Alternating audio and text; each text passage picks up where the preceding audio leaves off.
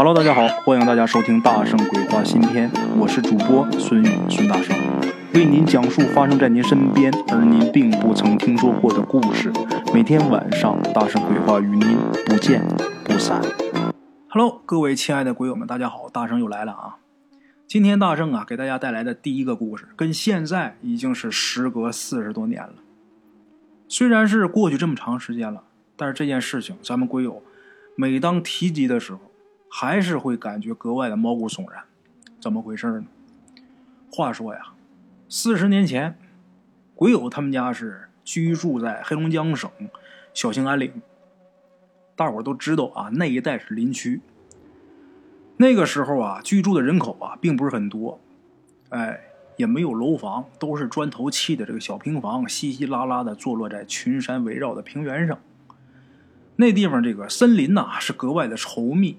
林区嘛，周围没有荒山，这山坡上被开垦的田地部分也不多。这山上啊，基本上都是几十年和几百年的古木。打这个山腰往上啊，松木是最多的。虽然是最多的，但是它也不是全是松木，这其中还夹杂着白桦和白杨。咱们鬼友啊，他年轻的时候呢，被定为右派。这个帽子一给你扣上啊，你想要找到别的工作是很难的。于是呢，咱们鬼友啊就去给人家扛木头。那活儿啊不是一般人能干的，你得从高山上把这木头啊给背下去，而且这山地啊沙石很多，这坡也很多。这个夏天呢干这活是非常辛苦的，得说是艰辛呐。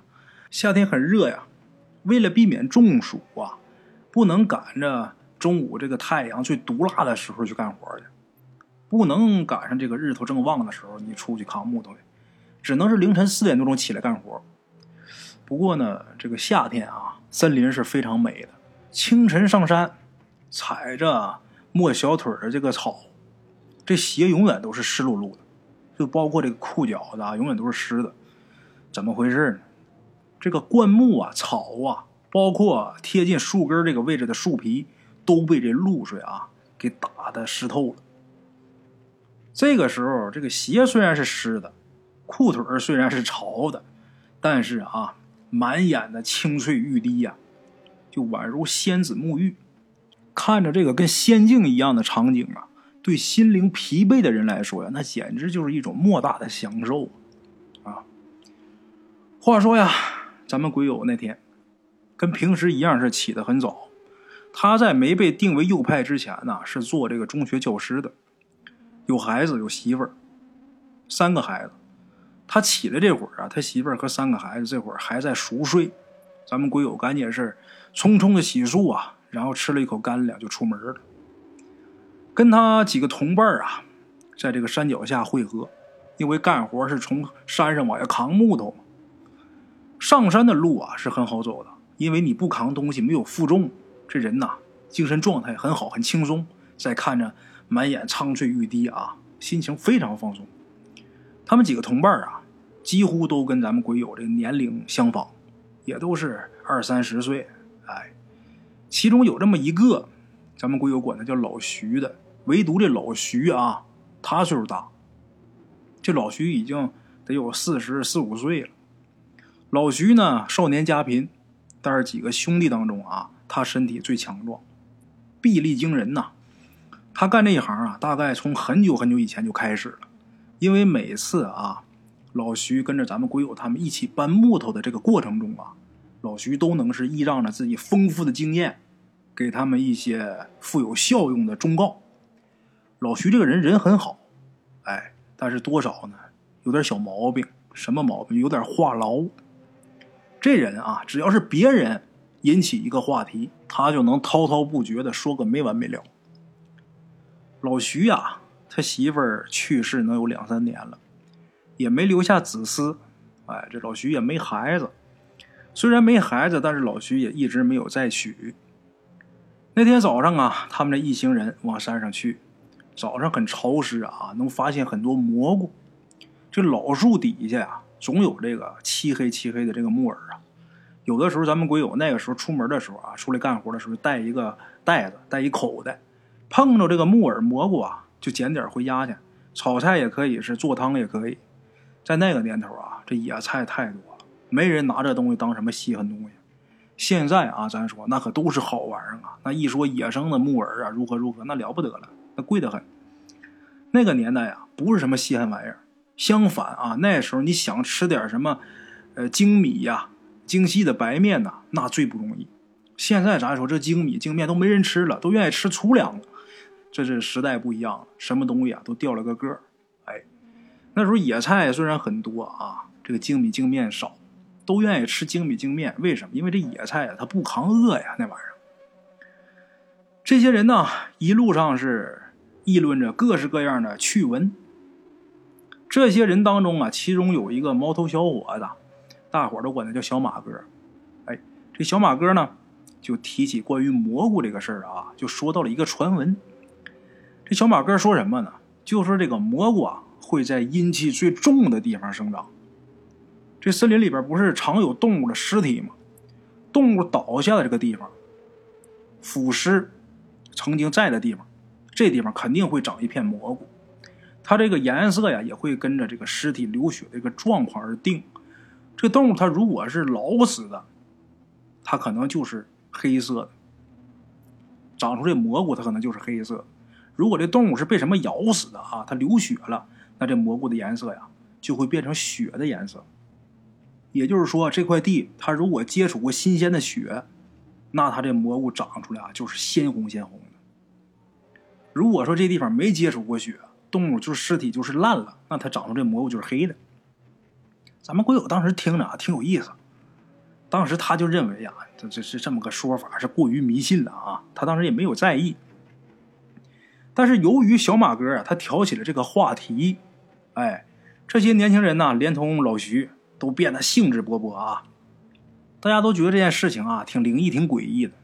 就这么的。这个小马哥一开头啊，大伙都开始议论自己见过、听过的这些奇闻怪事有的说呀，自己见到过这人怎么怎么死的啊，多么吓人；有的是说呢，他听过什么什么吓人的事儿。哎，这些东西啊，说的都是神乎其神的。虽然说的都是神乎其神的，但是呢，没有一个比老徐讲的更加残酷。老徐呀。他讲了一个以前跟他一起扛木头的一个工人的死。他说那个工人呐，当时才十五岁呀，很年轻啊，搁现在那就是孩子。那十五岁，这还没长成呢，他这力气头啊，也没有这个呃成人这个劲儿那么大。但是这孩子为了挑起养家的这个重担呢，也不得不从事这项很艰辛、很苦逼的工作。老徐他是亲眼目睹这孩子是怎么死的。话说那天他们干活的那个山啊，就是咱们鬼友他们那天当天他们上的这座山。等于说老徐说这故事啊，咱们鬼友他们听的时候，这个事儿就发生在自己现在身处的这座山。那天呢，抬木头是四个人抬，这个树顶端的这些小枝啊都已经去掉了。这四个人呢是两个在前，两个在后。这个年轻的孩子，岁数最小，十五岁这孩子啊，他在最前头，前头抬这个东西啊，可能稍微轻巧点，因为树啊，它从这个根儿往上了走是越来越细，等于说这孩子抬最细的这边，大伙也都照顾他，知道这孩子小，没让他抬这大头，孩子就抬这个细的这个部分。这四个人呐，抱着这棵树，小心翼翼的往坡下走。这个坡上啊，也是赶巧，也是该着，就有那么一块小石头。这石头是又尖又利，不偏不倚的，正好把最后一个人这脚给扎了。这人穿了一个胶底的鞋，这小石头尖啊，直接把这鞋给扎漏了，一下把这人脚给扎出血了。然后呢，这人痛叫一声，本能反应就把这手给松开了。老徐呢，还有另一个抬木头的，他俩是在这这四个人的中间。一看后面啊，这劲头不对劲儿，这俩人反应非常快，觉得这个劲儿不对啊，马上这俩人把手就松了。可是，在最前面这孩子，由于经验不足，这孩子是卯足劲儿啊，使劲抱着这棵树，结果呢，后边这仨人一松手，这树一松开，那巨大的惯性啊，就把这孩子直接就给带到这个坡下面去了。这坡下呀，正好有一棵啊被人伐过的木头。那棵树的这树身很细，这棵老树啊带着这孩子，跟这棵树就撞到一起去了。等撞上的时候，这孩子停住了，那棵树啊，那棵大木头就之前他们抬那棵啊，已经滚到山下去了。等老徐他们赶过去的时候啊，那棵大树早就已经看不见了，不知道轱辘哪去了。这孩子从腹部啊到胸部，直接就被这棵断木啊给贯穿了，从上到下开了一大口子。当时这孩子就不行了。那内脏全都粘这树上了，那鲜血就从这个大伤口里边啊往出喷涌。老徐他们过去的时候，这孩子还没死那会儿，眼睛很惊恐的张着大嘴看着自己这伤，可是就说话间，这孩子就不行了，真把老徐他们给吓坏了。这个孩子不容易，后事呢，老徐他们也都是。帮了不少的忙，这几个人呢，当时抬木头这几个人啊，这么多年一直都是在接济这个孩子的姊妹，也算是帮这孩子了却了一个未了的心愿吧。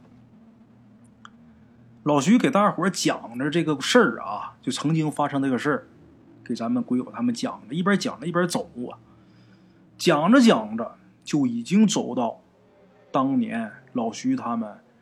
跟那孩子抬木头出事故的这个地方，这个时候啊，老徐拿手一指，这眼睛都不愿意往那边看，就说当时啊出事就在这儿。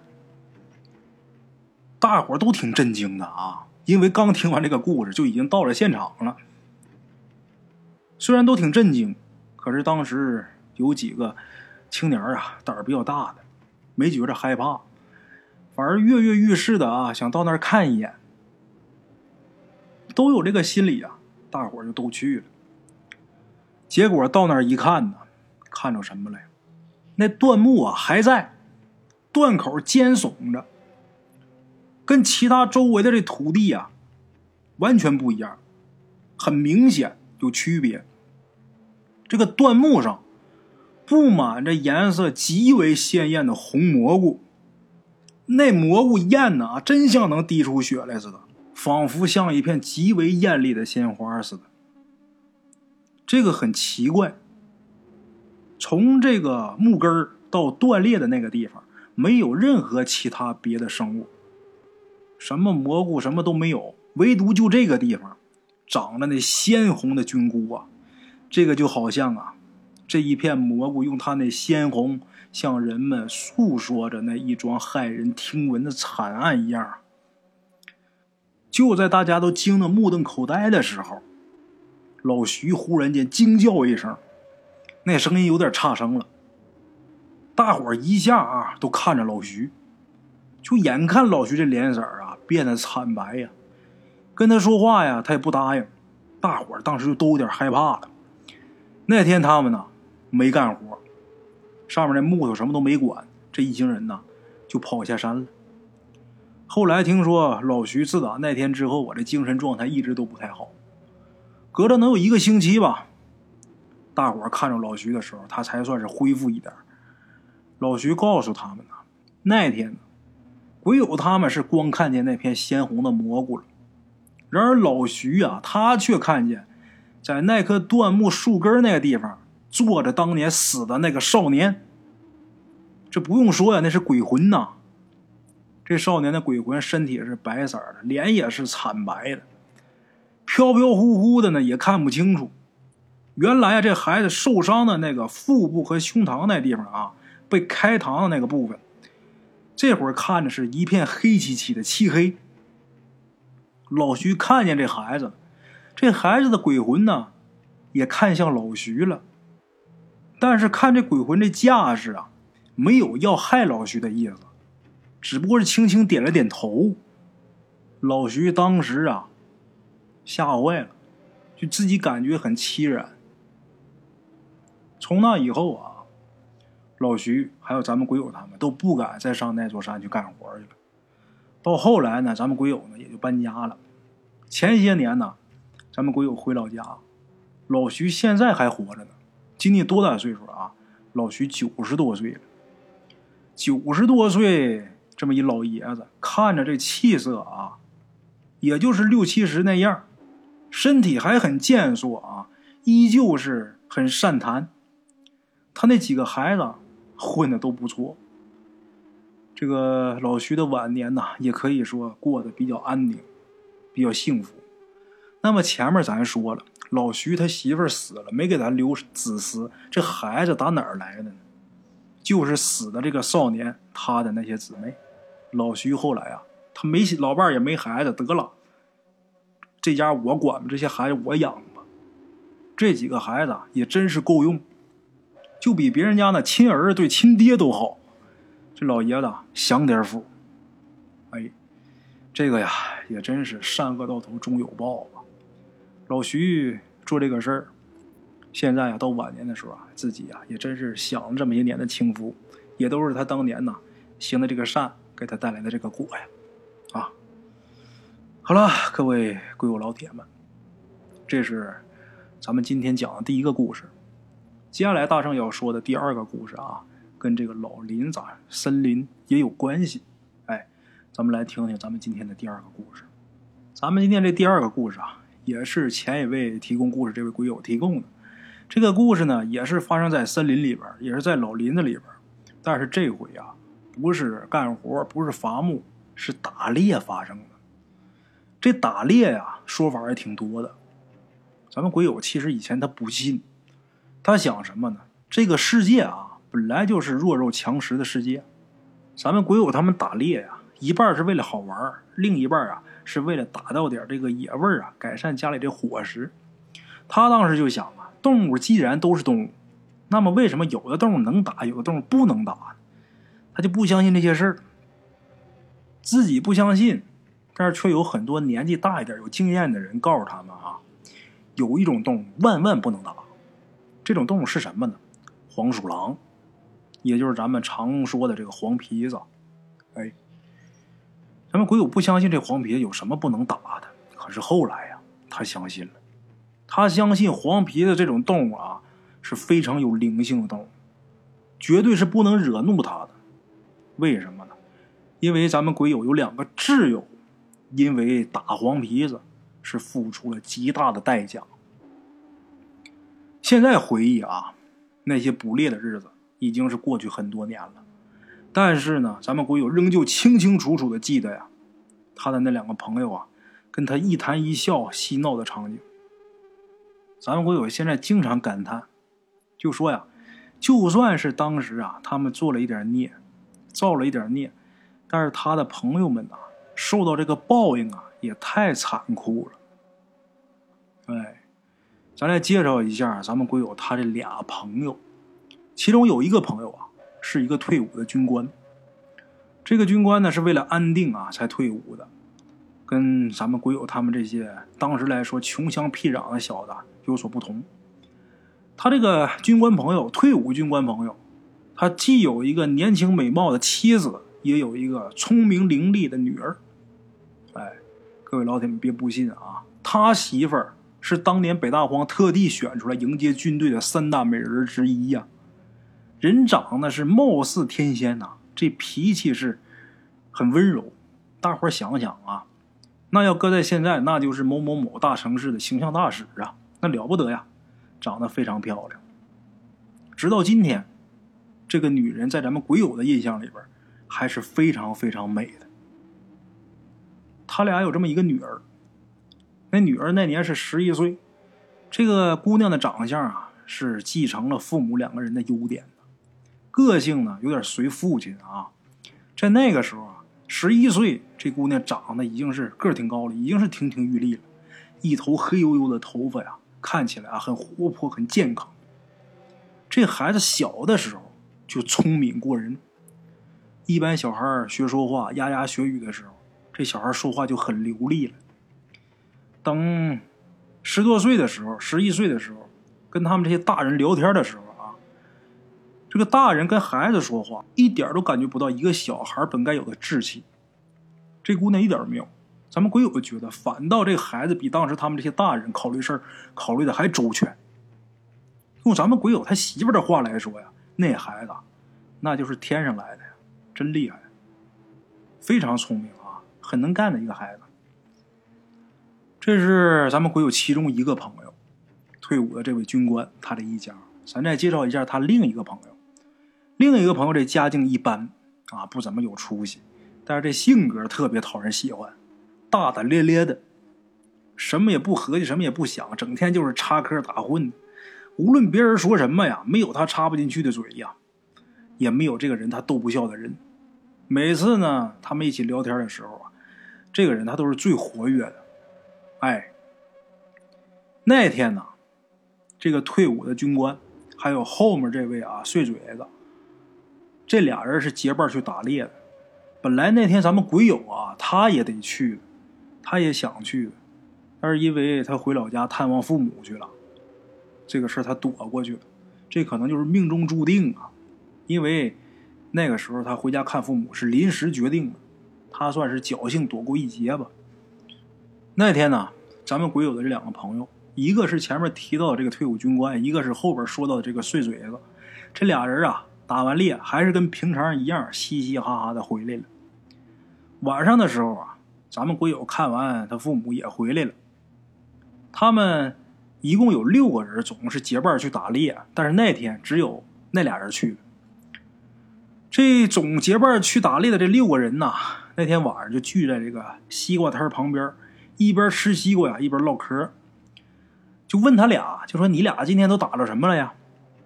这时候，这退伍军官就说：“呀，哎，就打几只兔子。本来呀，差点打着一只黄皮子。”可惜让他跑了。这时候，这碎嘴子就说：“啊，哎，你们不知道啊，那黄皮子个儿挺大呀，因为这个哲哥都抓着他了。这哲哥就是那退伍军官呐，哲哥都抓着他了，但是没开枪。哎，我过去我也薅住他尾巴了。这时候，哲哥呀，缓缓手，掐这黄鼠狼这个咽喉啊，想给他掐断。谁知道这时候这黄皮咋不老实，放了个屁。我俩被一熏呐，就把他给放跑了。”这个碎嘴子，还有这退伍军官，俩人在这说这个事儿。这时候人群里边有个年纪稍微大点的，这人得有小五十了，平时啊不怎么爱说话，但是听到这会儿的时候啊，插了句嘴，就说呀：“打黄皮子那可不好啊，那家伙有灵性啊，动不得呀。”这时候大伙啊，一听他说这话，就都陷入了挺尴尬的沉默。啊，等到了晚上天黑透啊，大伙也是该散就散了。等第二天啊，还是重复着相同的日子。可是呢，那年呢，这年轻的退伍军官家里边突然间出事了。出什么事呢？他那女儿啊，据说是忽然间得病了，一直是高烧不退。后来好不容易啊，打针治好了。却发现这眼睛慢慢看不见了。那孩子要强啊，前面咱说了，各方面都很优秀啊，长得也漂亮，家境又好，从来没受过什么挫折。这一下眼睛看不见了，你说那孩子能不着急不上火吗？越上火这病就越不好。他爸妈都快急疯了，四处是寻医问药啊，各种找大夫找土方，最后非但没治好，这女孩啊。反而还给治瘫痪了。这姑娘在床上瘫了两年多，她父母都辞职了，在这病床周围呀看护她。这一家呢，就靠着以前的那些积蓄过日子。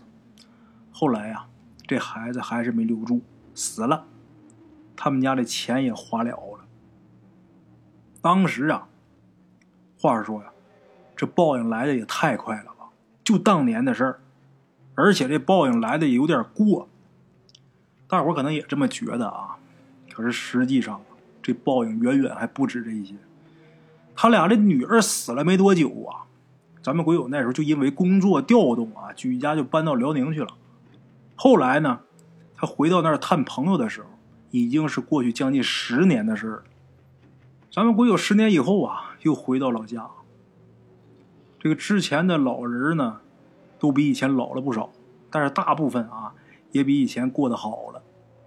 咱们国友一直没有看到这年轻的退伍军官，就打听他的时候啊，听别人说的，他已经死了，死于喉癌。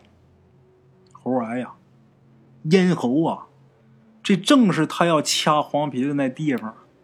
他死那年四十四岁。他这媳妇儿啊，在短短几年时间呐，失去了女儿，又失去了丈夫。曾经让咱们鬼友他们惊叹的娇艳容颜呐，也如同到了秋天这花似的，陨落了。他这媳妇儿也没有再找别人，丈夫死以后呢，就一直是一个人过活。听说啊，那头发都白了，过得很不好。后来呢？这媳妇儿是回到自己娘家了。咱们鬼友那回啊，那回回去没见到他。咱们鬼友说，其实很想见他一面。听说他这些年呢，受了不少委屈，心里边总想着帮他做点什么。她的丈夫跟咱们鬼友曾经是多么要好的朋友。直到现在，咱们鬼友回忆起这个退伍军官的朋友，那时候很年轻啊，在他的脑海里还是那个。英姿飒爽的那个样林子里边只要是跑出一只兔子来，他这枪口啊，只要是一调准了，那一枪一支，那必定是命中啊。而现在呀，却阴阳两隔了。他已经去世这么多年了。这个是他第一个这个退伍军官的一个朋友。那不说还有一个呢，还有一个碎嘴子呢。这碎嘴子他虽然是没死，可是他家里边啊。无论他怎么努力，家里边不但是一点没有变好，反而是越来越不好。这个碎嘴他媳妇儿啊，后来跟一个过路的商人跑了，他俩也没孩子。再到后来呀，这碎嘴子去当这个扛木头的工人，在一次出活的时候，这木头把自己腿给砸折了。他现在啊，走路都不能走。那年咱们鬼友回去的时候，他当时是四十多岁。那四十多岁了，还得靠七十多岁的老母亲照顾。咱们鬼友去看他，他这会儿是一改年轻的时候很潇洒、很乐观的那个状态了，完全已经是变成一个愁眉苦脸的老头啊！才四十多岁啊，头发花白呀，而且还卸了一半这个额头上啊一道一道的这个很深的褶子，脸色看上去焦黄，一看这身体就很不健康。那条残腿呀，截肢了，没有钱，当时这个医疗条件也不允许，所以说也没装假肢。他那会儿的状态只能说是活一天算一天，就那么混日子。他在家里边想上个厕所呀，都得喊隔壁屋的自己老娘过来给他帮忙。估计呀，他也是对自己母亲呐有很深的愧疚。也觉得自己什么都不能干，这个状态啊，把他这个心灵给击垮了。所以说，这个人才显得这么老。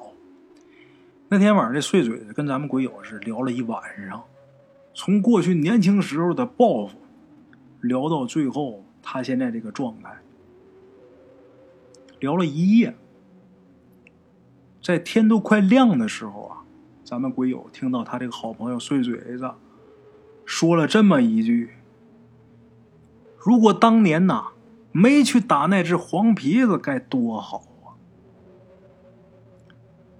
就这样，咱们鬼友当年是怀着沉重的心情啊离开了家乡。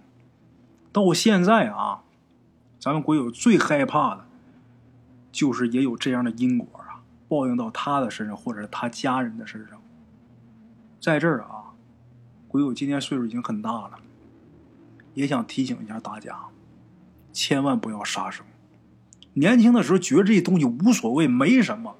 但是真正随着你年龄一点一点长大啊，你慢慢你就会明白，什么事啊，早晚都得找上你来。啊，好了，各位老铁们，这是咱们今天的两个故事啊，就给各位老铁们说到这儿了。在节目的最后啊，大伙儿如果觉得这故事还行的话啊，希望大家帮忙给点点赞、评论评论啊，有条件的给打赏打赏。嗯，节目最后，今天大圣再给大伙儿推荐一首歌吧。这首歌是一首老歌，我不知道大家啊有有没有看过这部电视剧。在一九九五年的时候，离现在啊已经是二十四五年了。那时候有一部电视剧叫《笑看风云》，哎，我不知道大伙有没有看过啊？我小的时候啊是经常看，我记得小的时候。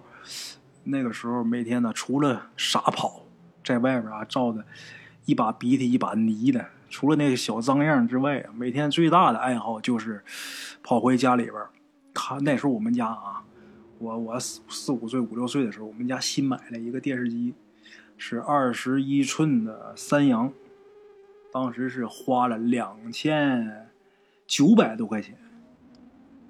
二十一寸的啊，两千九百多，我记得很清楚。在那个年代啊，花那么大价钱买这电视，就已经很稀罕了。我记得家家都是黑白电视呢，我们家那时候还是彩电，就看这个《笑看风云》。这个电视我早就已经忘了，什么情节呢？我也早就都忘差不多了。可是当那天呢，我突然间听见这首歌的时候啊，一下就把我拉回到那个年代了。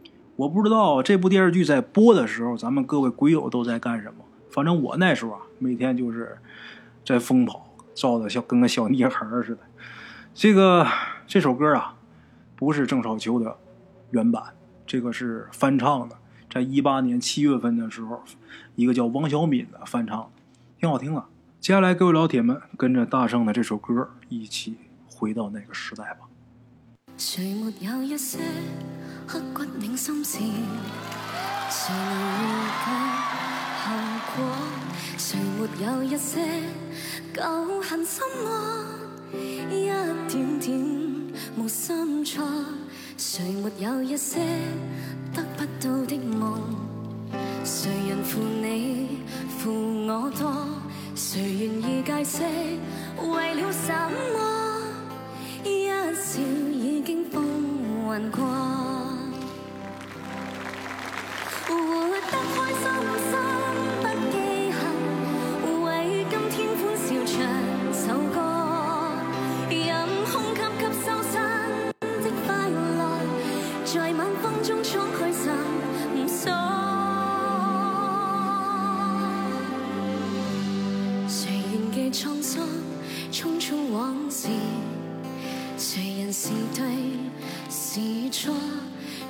解释为了什么？一笑很风云过。